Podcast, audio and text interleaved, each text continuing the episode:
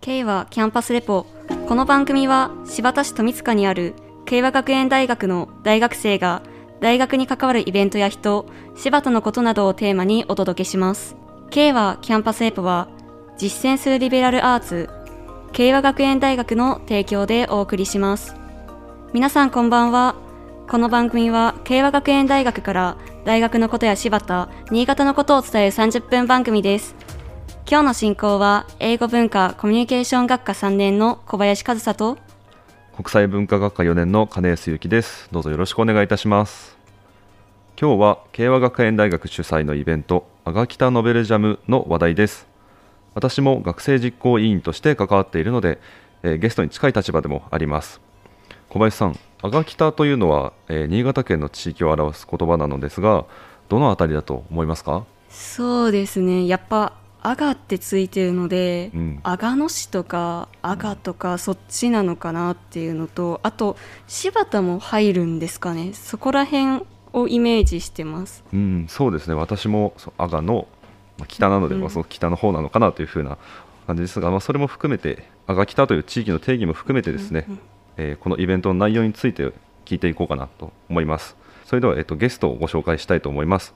今日のゲストは阿賀北ノベルジャム学生実行委員会から学生リーダーの三浦隆明さん、えー、そして同じく学生サブリーダーの杉山拓磨さんをお呼びしました、えー、どうぞよろしくお願いいたします。よろしくお願いします。それではまずお二人のプロフィールを私小林からご紹介します。三浦隆明さんは佐渡のご出身で佐渡高校をご卒業された後2020年4月に慶和学園大学の国際文化学科に入学されて現在4年生ということになります。一方杉山拓磨さんは新潟市のご出身で第一学院高萩校をご卒業された後2021年4月に慶和学園大学の国際文化に文化学科に入学されています。大学ではお二人ともコンテンツ産業論の松本先生のゼミに所属されています。今日のトピックアガキタノベルジャムについてです。アガキタノベルジャムは著者編集者デザイナーのこの3社がチームを組みまして約半年間で小説を作り上げるイベントで赤北地域の要素を小説に組み込むことが必要であるというのが赤北ノベルジャムの特徴となっています。慶和学園大学が主催柴田市と聖籠町が共催し柴田市内の民間企業各社にご協賛いただいています。イベントの実行委員長は国際文化学科の松本敦先生。さらにここに、えー、学生実行委員が加わって運営をしております。イベントのスタートは2020年で、えー、これまでに18作品が生み出されてきました。そして昨年度、えー、2022年度の参加者は16名。完成作品数は7作品となりました。キックオフイベントにねぎっこのメグさんをお招きし即興で短編小説を作成したほか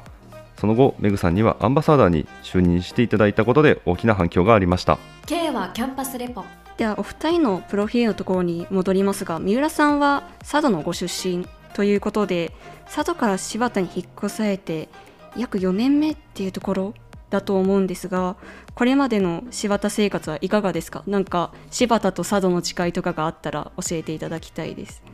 えーまあ、本土、まあ、柴田の方に来てまず一番最初に感じたことなんですが、まあ、これは当たり前といえば当たり前なんですがやっぱり佐渡と比べて便利だなというのは引っ越してからもう3年以上経つ今でもよく感じる点ですね。これは私自身が割とよくネタにしているんですが佐渡には、えーと、ローソン以外のコンビニチェーン店がないんですよ。あそうなんですか、そうなんです。なんであの例えばテレビでこうコマーシャル、まあ、ファミリーマートさんだったり、セブンイレブンさんだったりの CM がまあもちろん流れるわけじゃないですか。心の中で突っ込むんですね。いや片道少なくとも2時間半かかるんですよ。行けないんですよ。やっぱ船に乗っていくしかないみたいなそうですね。まあ今ちょっとコンビニの方を例として挙げさせていただいたんですけど、まあ、これ以外にも、うんまあ、例えばハンバーガーで言えば、まあ、モスバ、えーと、モスバーガーさんしかなかったりとかいろいろな面ですごい不便から、えーと、快適な生活に来れてよかったなというのが今でも感じる点でもありますね。そうなんですね。なんか杉山さんはなんか地元と柴田の違いっていうのはありますか？そうですね。私、えーと新潟市西蒲区牧の出身で,、はい、で柴田に来て一番最初に思ったのはあ街綺麗ですよね、うん、あそう歴史を感じられるというかシックな感じで、うん。とてもな見てて飽きないですね。あ確かに。はい、柴田お城とかもあるから結構そうですね。街並みとか商店街の方とか結構綺麗っていうかそうなんです、最近にぎわってますよね、うん。それではお二人とも松本ゼミ所属ということで大学内ではアニメのことをやっているというイメージが強いのですが普段の勉強としてはどのようなことをされているのでしょうか？またその中にノベルジャムの活動とかも入ってきますか？確かに割と友人からもそのアニメ関係のことやってるんじゃないのっていうふうに聞かれるんですけどこの点に関しては、うん、あったからずも遠からずといったところでしょうか、えーまず私の年度というか私たちのゼミでは、えーインフラチーム、えー着物チームゲームチームの3つのチームに分かれて、えーそれぞれ活動を行っていました、えーまずインフラチームですが、えー、と柴田駅前の方に拠点があったりしたと思うんですが、えーそれに代わる、えー新たな拠点の策定であったり、えーあとはゼミ合宿の企画などを行っていました。え次に着物チームですがこちら、えっと大学の中にもポスターが貼ってあったりましたかなと思うんですが、え着物ウォークと呼ばれるイベントの運営から実際に、えー写真の撮影、えーモデルなんかをしていました。またゲームチームはですね、えー新潟デジコングランプリというところへの出展を目標に、え作品の方を作っていました。えー題材としては、えー堀部安部、えー柴田の偉人ですね、うんうん。えーこちらを題材としたノベルゲームを作って、えー新潟デジコングランプリへの出展、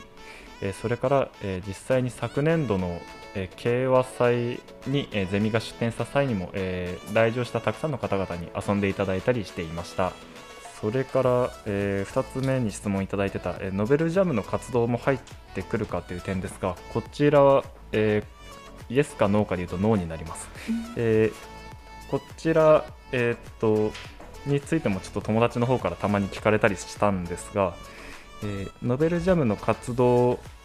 と、えーゼミとしての活動は別になります。なのでその例えばゼミに入ったからといってノベルジャムの、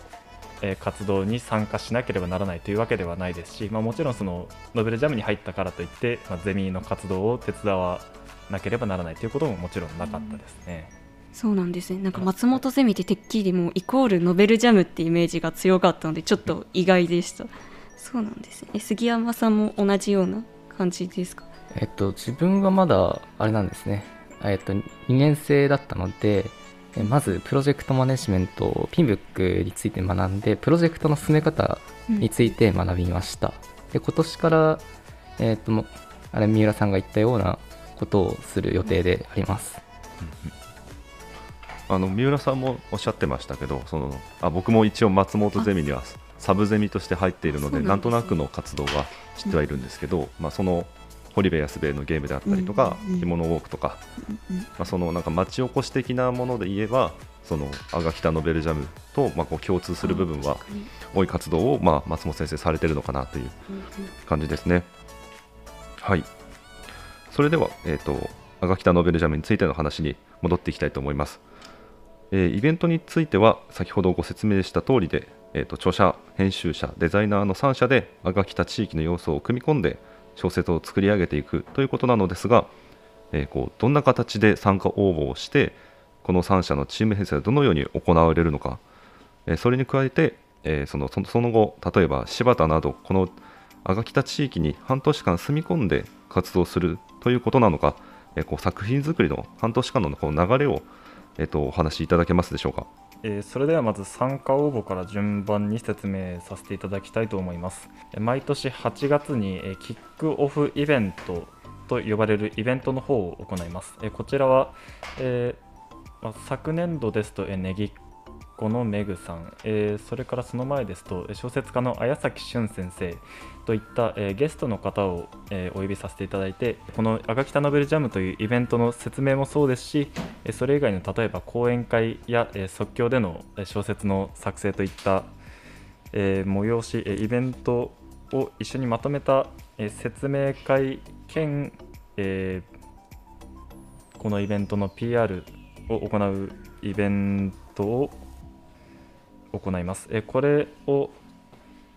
メインとして、えこの他にも、えー、Twitter といった SNS、それから公式ホームページを活用して、えー参加者の皆様を募る形となります。えー参加いただく形としては、えホームページ上の、え応募フォーム、えこちらに、え各種情報を入力していただいて、えご参加いただくという形になります。えー募集期間が終了した後は、えー運営の方でですね、えーその申し込み時にいただいた入、えー情報をもとに、えバランスを鑑みて、えそれぞれのチームメンバーの情報を、え運営が決定いたします。まあ、その新発田などこの地域に半年住み込む形ですかというふうにご質問いただきましたが、え実際に、え作品を作っていただく最中は原則としてオンライン、えーになります。それぞれ、えー居住されている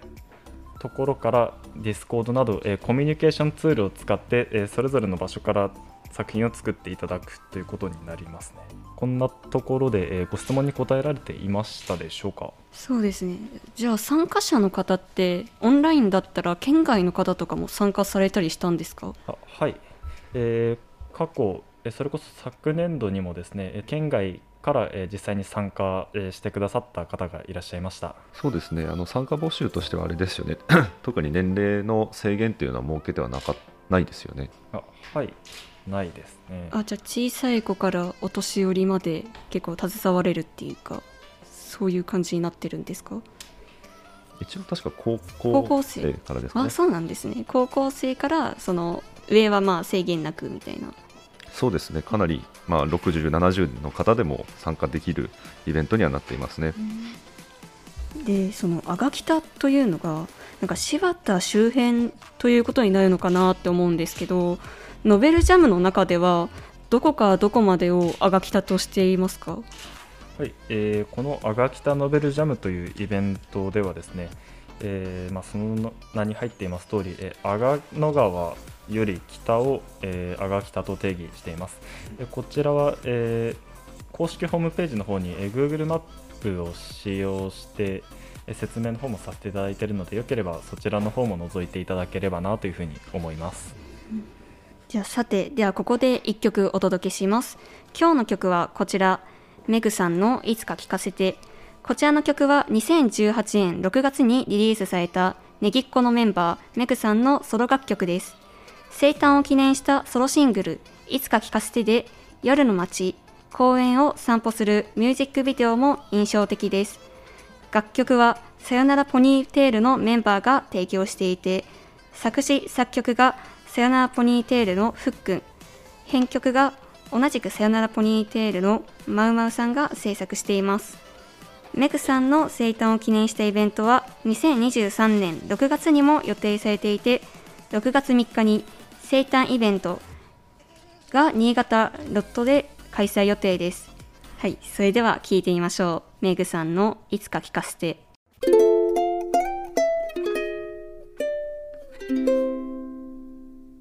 K はキャンパスレポ。お届けした曲は「メグいつか聴かせて」でしたさて今日の K はキャンパスレポは著者、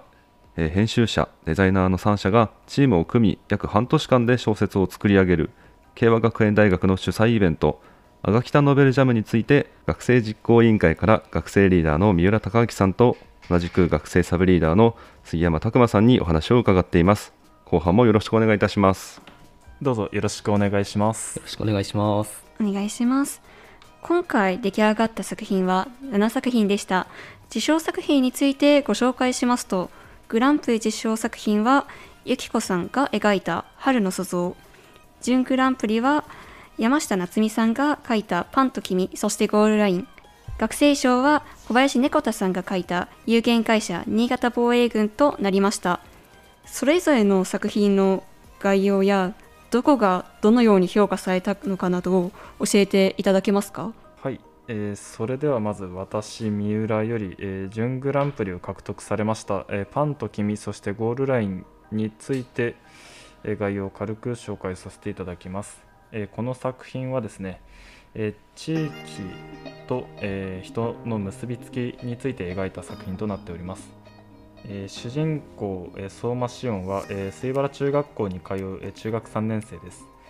えバスケ部部長として、え周囲の期待に応えようとしますが、えー最後の大会を終えた後、えなぜか苛立ちを抱えるようになります、えーそこから、えー一人になれる場所を求めて通う、え図書館である人物と出会い、えパンや会議を手伝うこととなります。地域から、え主人公が、えー物を獲得して、え未来へと進む、えアイデンティティを獲得する物語となっております。評価点について、えーまず、えー取材が丹念であること、えーそれから実際に起きた出来事、えーから紐付けられて臨場感たっぷりの描写を、えー根拠としましてこの準グランプリという賞を獲得されました。そうなんですね。じゃあ作品に結構共感ができる部分が多かった作品なんですか？私個人としても、まあ、その今までの人生で、まあ、挫折というと大げさですけど、まあ、その思い通りにいかないことが、まあえー、と大小問わずありまして、まあ、それは、まあ、私だけではなく他の皆さんもそうかなとは思うんですがそこから、えー自分だけで生きているのではない、まあ、その周りの人であったり、えー地域、えーそういった支えがあるという点を、えー改めて教えていただいたそんな作品だったかなというふうに思います。そうなんですね。じゃあ学生賞の作品について杉山さんご説明の方お願いします。はい、えーまず学生賞というのはえー学生メンバーから、えーが選んだえー学生目線の賞となっています、で選ばれたにあ有限会社新潟防衛軍なんですけど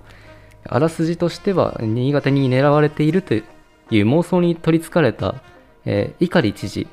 が作ったえー有限会社新潟防衛軍に、えー潜入する 事務員大山、えー警察の、えー崎坂、えー特撮オタクの、えー加藤という、まあ、3人ちぐはぐな3人が、まあ、秘密結社の教習など、まあ、コメディ色の強い まあ、そういう作品、まあ、事件に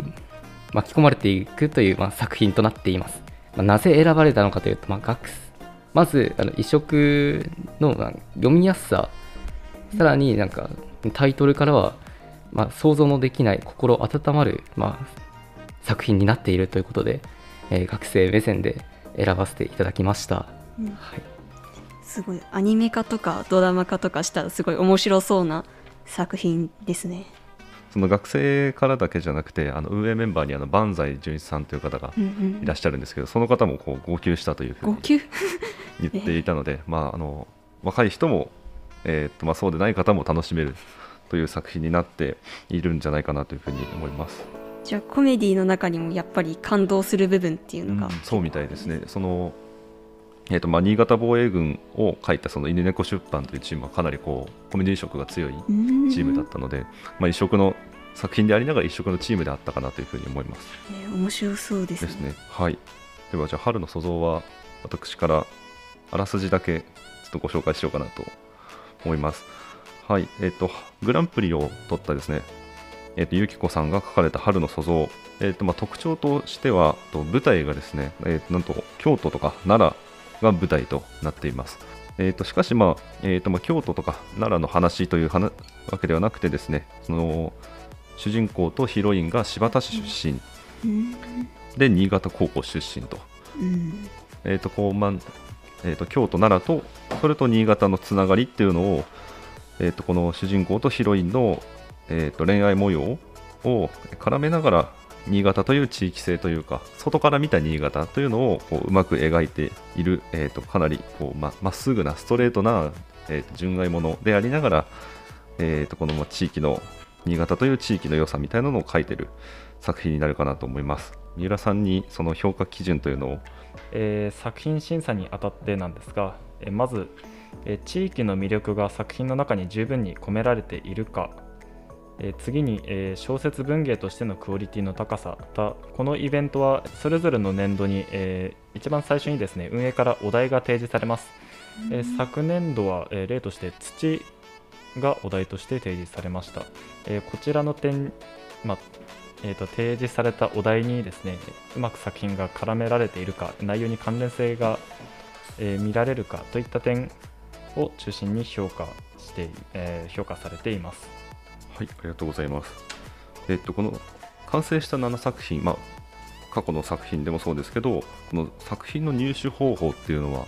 どのようになっているんでしょうか？公式ホームページから、えー、一覧でも紹介されているんですが、えー、原則として、えーブックス、えまた、え Amazon の、え Kindle パブリッシングなど、え各種、えサイトの方にて取りあ、え電子書籍、えまた、えサイトによっては、え紙の本の方も取り扱われているので、えそちらから入手していただければと思います。はい。そうですね。あの私から補足とすると,、えーと、その新発田市にある寺町たまり駅という場所があるんですけれども、そこにこう紙の、ね、本が置いてあったりとかあと慶和学園大学の図書館にも、えーと、過去の作品が全部揃っているので、まあ、新発田市にお住まいの方であったりとか慶和学園大学の学生とか職員の方は、まあえーと、図書館に来ていただけると読めるというふうになっております。でですね、グランプリ、準グランプリ、そして学生賞以外にもですね、えー、あと2つほどが、えーと、賞がありまして、デザイン賞と、そして、えーと反則 PR 賞というのがあります。えーと、2022年度ですね、デザイン賞を取ったのが、憲北戦士あがき体温をデザインした、えー、犬藤さん。そして、え、反則 PR 賞は、チームアウト消防がそれぞれ受賞をしております。はい、えーと、じゃあそれぞれデザイン賞と反則 PR 賞の趣旨というのをちょっとご説明していただけますでしょうか？はい、えー、こちら、まあ、このアガキタノベルジャムの特色でもあるのかなというふうに個人的には思うんですがまず優れた、えー、プロモーションを行ったかまた素晴らしいデザインを行ったか、えー、この2つの点も、えー、先ほど、まあ、ご紹介させていただいた評価方法の他にですね、えこのこれら2つの点も、え評価されています。はいありがとうございます。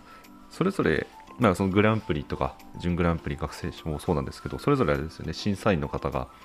ついて、えーと決めるという形なんですよね。あはいそうですね。デザイン賞は、えーと、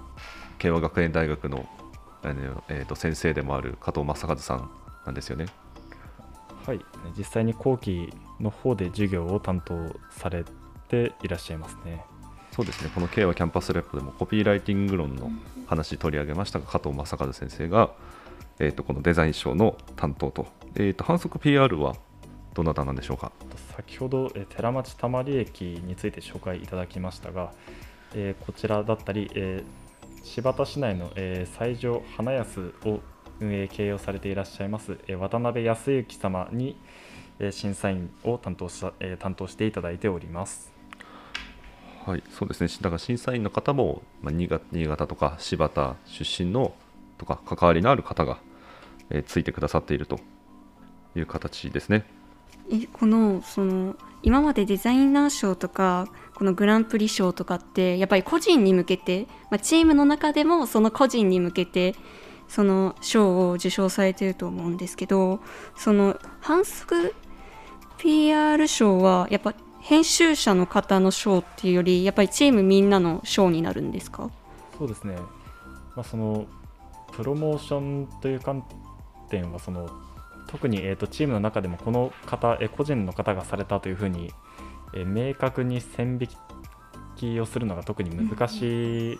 点があるかなというふうに思いますので、えー、こちら反則 PR 賞については、えチーム全体に、え授与させていただくという形をとっています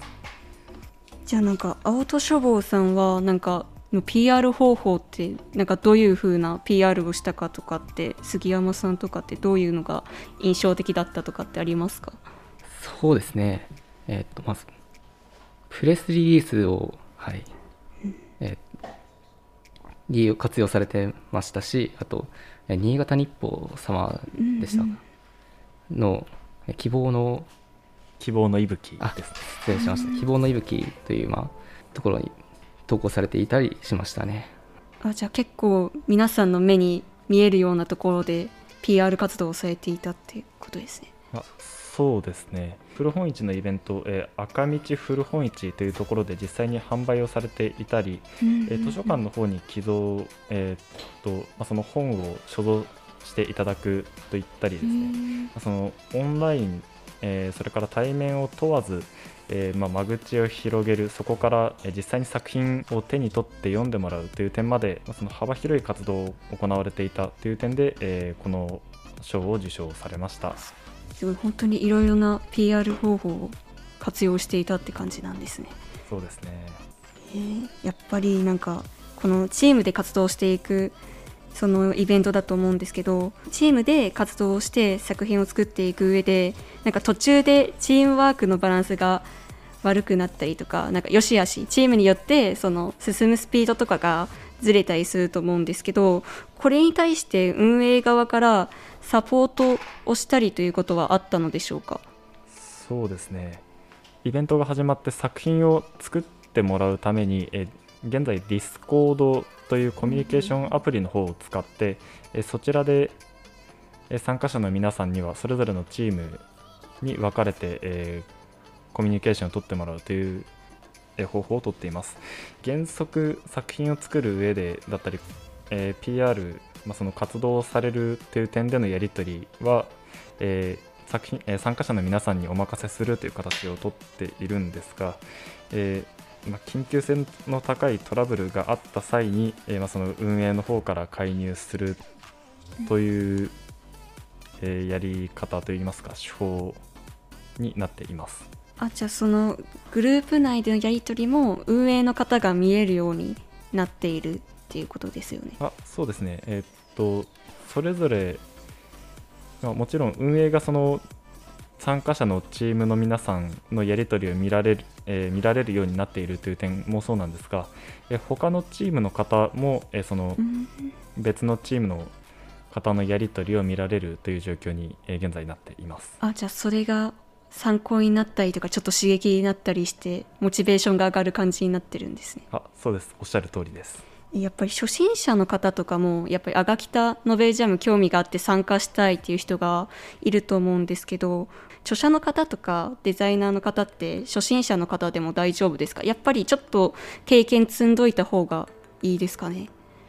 まあ、参加資格の方、えーまあ、ホームページにも載っているんですが、ちょっとだけ紹介させていただきたいと思います。えーまあ、特に編集者の方はですね、えー商業出版物の編集経験がある方という点で、えープロとしての経験がある方を、えーまあ、募集、えーしています、えーまあ、参加する上で、まあ、資格としてこちら側が提示させていただいてるんですが、じゃあ編集者はプロの方だけど著者とかそのデザイナーの方は初心者でも編集者の方とかがサポートしてくれるからそういう面では参加しやすいっていう感じになってるんですかね。そうですね、えー著者の方に関しては、えー必ずプロでなければならないというふうに条件を、えー設定してはいません。デザイナーの方については、えー商業デザインの制作経験がある、えもしくはそれを志望されている方という条件をこちらから、え参加資格として提示させていただいているんですが、このアガキタンノベルジャムというイベントですが、え1チームが、え著者の方が2名、編集者の方が1名、えデザイナーの方が1名の、え原則4人1チームという形をとっています。えーなので自分以外の、えーチームメンバーが3人い、えー原則としているという点から、まあ創作において、えーうん、不安を取り除ければなというふうに考えています。と半年間の中でプロプロット発表会とか初稿発表会とかがあったかなと思うんですけどそその流れについてちょっと杉山さんに説明をしていただければなと思いますが。はい、えー、とまず開会式終わって1ヶ月後ですかね、えー、とプロットっていう、まあ、企画案を、えースライドにや映像にて発表してもらうというイベントが一つ。その後1ヶ月後に、えー初稿発表会で、まあ、大まかなストーリーを、まあ、大体作ってもらってその1ヶ月後に、えー、完成発表会ということで完成したものを、えーまあ、同じくスライドや映像にて発表してもらうという、まあ、この3つのイベントを企画しています。はい、そうですね、まあ、プロと初行とまあこう段階的に発表会があるので、でまあ、それぞれその著者によって進み方もかなり違ってくるので、こう周りがこうどういう流れで進んでいるのかっていうのも確認ができるという意味でも、こう一個一個こう大、えー、とこうなんていうんですかね、初心者の方にとっても、まあ、経験がある方にとっても、えーとまあ、いい、えーこうまあ、ステップというか段階があるのかなというふうに思います。K はキャンパスレポ今日の K はキャンパスレポは著者編集者デザイナーの3社がチームを組み半年間で小説を作り上げる慶和学園大学の主催イベントあがきたノベルジャムについて学生実行委員の三浦貴明さんと杉山拓馬さんにお話を伺いました。ノベルジャムの作品マップはなんか柴田市内にある寺町たまり駅と市内各所に配布を予定しているそうです。ぜひ皆さん手に取ってみてください。それではお二人ともどうもありがとうございました。ありがとうございました。ありがとうございました。さてエンディングです今回ネギっ子のメグさんがアガキタノベルジャムのアンバサダーに就任されたそうですね。なんかその中でなんか印象に残っている出来事とかがあれば教えてください。そうですね。実際お会いして、まあ、金安さんなんかは実際一緒に司会してという形になったと思うんですけど、まあまあ、生の空気を味わえたっていうのが一番でかいんじゃないかなっていうそんな感じはしています。やっぱりメグさんはテレビでしか私は見たことがないので正直ちょっと羨ましいなって思っています。金安さんとかどうですか？そうですね、やっぱり、まああのまあそのまあ、司会というのを、まあ、この赤北ノベルジャムのイベントで何回かやらせていただいているので、やっぱりこの話がうまいなというのはかなり感じましたね。まあ、そのテレビで見ていた存在が、まあ、あの真隣で、えーメグさん座っていらっしゃったので、まあ、緊張もありながらそのお話のスキルというかレベルの高さにちょっと驚いていたというか、えーまあ、尊敬の念を抱いたなというところです。やっぱりさすがメグさんってそう感じですね、はい。はい、それでは今日の放送はこの辺で失礼します。敬和キャンパスレポは Twitter、note、Instagram などで番組情報などを発信しています。番組名 K はキャンパスレポで検索してみてください。今日の K はキャンパスレポ、これにて終了です。皆さんおやすみなさい。K はキャンパスレポは実践するリベラルアーツ、慶和学園大学の提供でお送りしました。